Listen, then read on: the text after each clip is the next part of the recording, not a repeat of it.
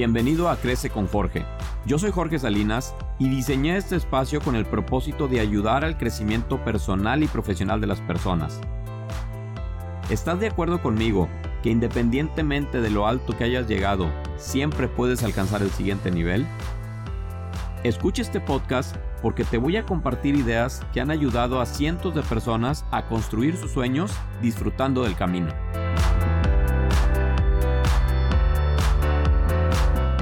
Hola, bienvenido al episodio número 12 de Crece con Jorge. El día de hoy quiero empezar con el pie derecho este episodio.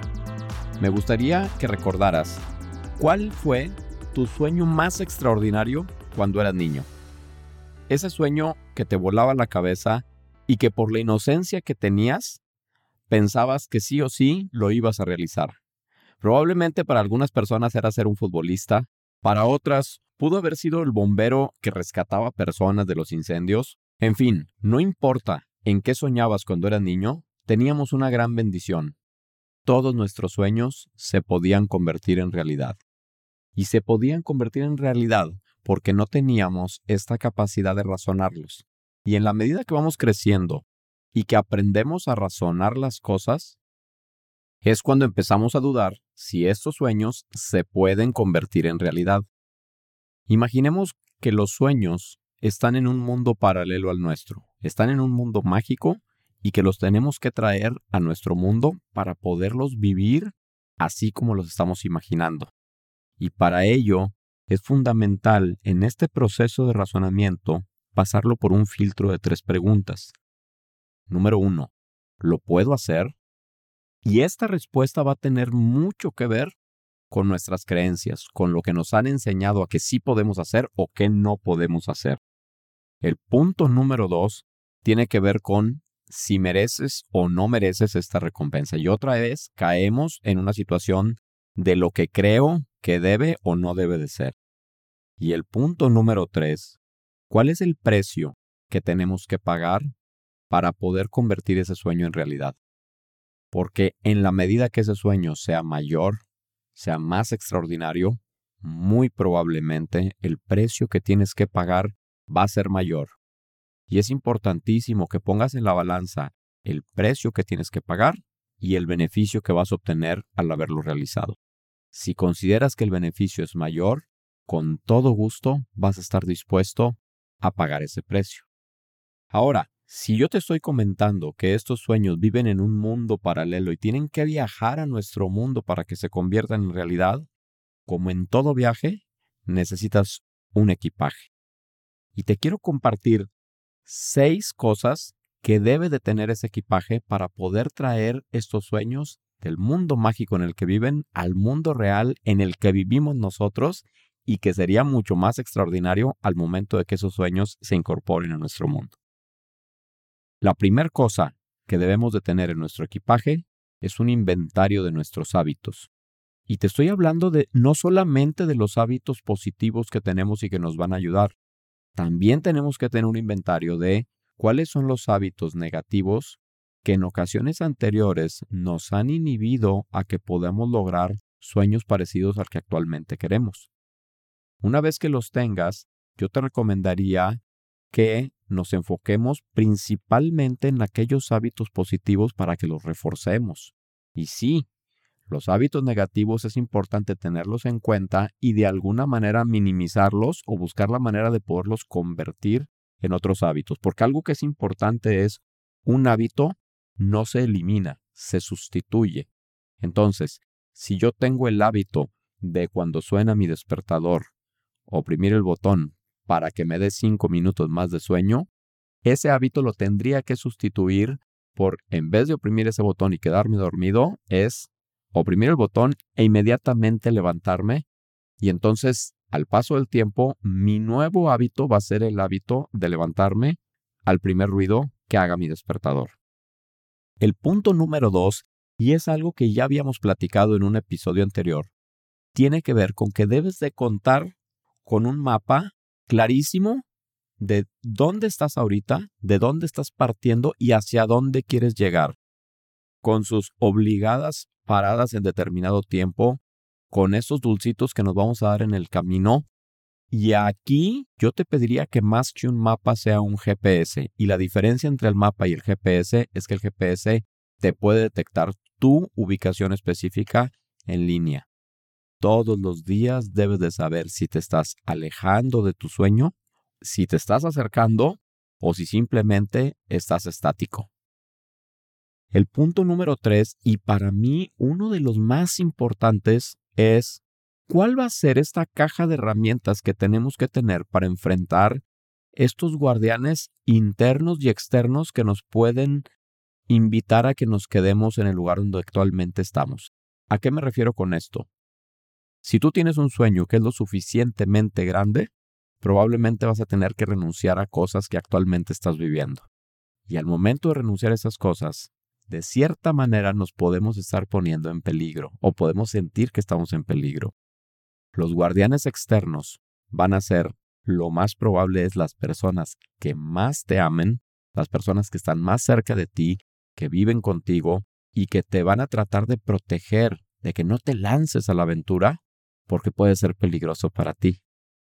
Para hacer un ejemplo de esto, imagina que tú estás en una profesión, en un trabajo, que tienes un ingreso fijo y que tú tienes el sueño de ser un emprendedor.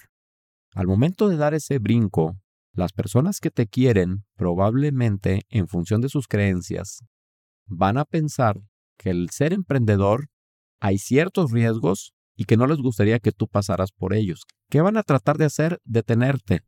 Decirte que es mejor un pájaro en mano que ver un ciento volando.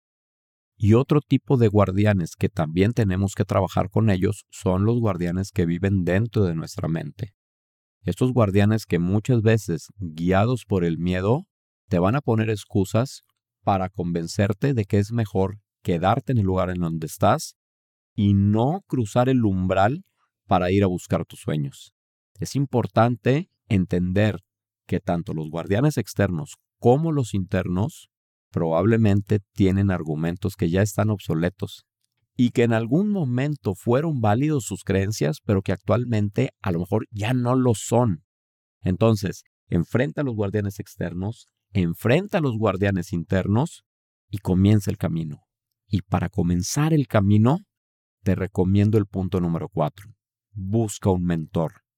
¿A qué me refiero con esto? Me refiero a una persona que ya cruzó un camino parecido al que tú estás por empezar a cruzar. Es esta persona que ya ejecutó las cosas que tú sueñas hacer. Y quiero aclarar aquí algo.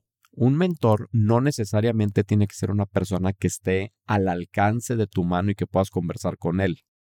Debe de ser una persona o incluso un personaje ficticio que tú te puedas documentar lo suficiente como para poder saber esta persona o este personaje qué haría en determinada situación. ¿Cómo te va a inspirar esta persona en un momento de dificultad que seguramente lo vas a tener? ¿Cómo este mentor me va a inspirar para poderme levantar de algún tropiezo? Y la siguiente herramienta importantísima es un guía. Y ojo con esto, que no quisiera que mezcláramos la definición de mentor con un guía. El mentor, acabo de comentar lo que significa. El guía tiene que ver con la persona que cuenta con todos los recursos técnicos que te puede aportar conocimiento para que tú puedas caminar este trayecto de una manera más informada. Eso es el guía y es tan importante como el mentor, pero cumplen propósitos muy, muy diferentes. Una vez teniendo a nuestro guía, a nuestro mentor, haber enfrentado los guardianes, tener el mapa claramente dónde estamos, a dónde vamos y saber cuál es nuestro inventario de hábitos, el último punto que me parece también súper importante es que cuentes con un amuleto. Y para dejar claro a qué me refiero con un amuleto, es que no importa en qué creas, así sea en la religión, así sea en los astros o en las leyes del universo, es importante que estés convencido que si tú haces lo que tienes que hacer, el universo va a conspirar a tu favor para que las cosas se realicen. Este amuleto quiero que represente tu fe, tu fe en algo, en algo que sea lo suficientemente poderoso para poderte ayudar cuando las cosas no van bien, que sea lo suficientemente grande para estar seguro que si las cosas van bien, pueden seguir yendo bien e incluso pueden ser mucho mejor. Y entonces, una vez que hemos completado esta maleta con estos seis puntos que te acabo de mencionar, me gustaría que regresáramos al inicio. ¿En qué soñabas cuando eras niño?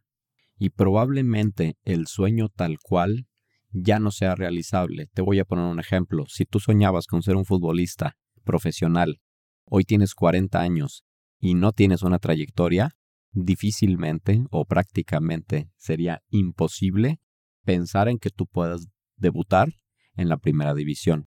En este sentido, lo importante es encontrar cuál es el espíritu de ese sueño. ¿Por qué querías ser futbolista?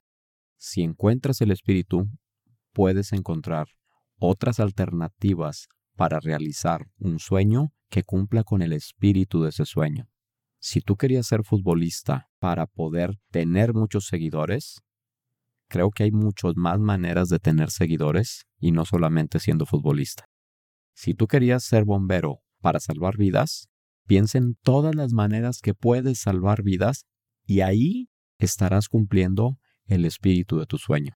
Entonces, Recuerda ese sueño, tráelo a tu vida con mucha vivacidad. Recuerda qué es lo que te emocionaba de poder lograr eso y encuentra el espíritu. Y una vez que lo encuentres, es momento de que ese sueño haga su maleta y emprende el viaje con camino hacia tu casa. Muchísimas gracias por haberme escuchado y para mí será un placer tenerte conmigo la siguiente semana. Hasta la próxima.